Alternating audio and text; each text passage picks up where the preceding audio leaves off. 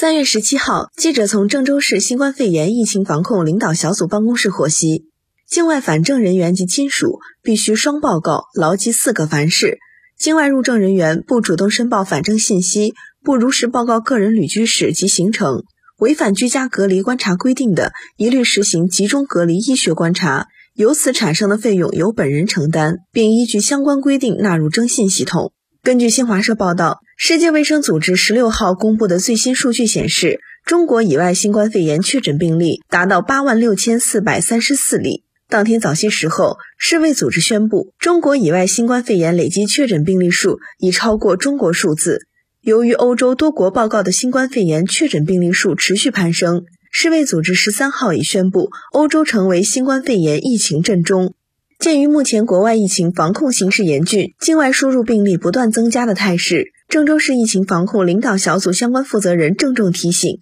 强化落实郑州市新冠肺炎疫情防控领导小组办公室第二十一号通告，境外返郑人员、家庭人员以及主导邀请、接待境外人员入郑的单位，坚持双报告制，牢记四个凡是。这位负责人说：“减少流动是目前加强疫情防控、加强自身防护的最佳途径。”家庭要做好政策宣传，劝导境外亲属在疫情防控期间暂不返郑，避免入境旅途中造成交叉感染，防止疫情输入。对必须从境外入郑的人员，基本人或郑州的亲属，接待单位应提前两天如实向所在社区报告入郑航班、车次等相关情况。在郑亲属或单位要提醒他们在回郑旅途中尽量减少接触公共物品，全程佩戴防护口罩，注重手部卫生等防护要求。拟入境返郑人员在返郑途中或到达机场、车站后，应如实填报旅居史，自觉向检查人员报告个人来往真实情况、健康情况，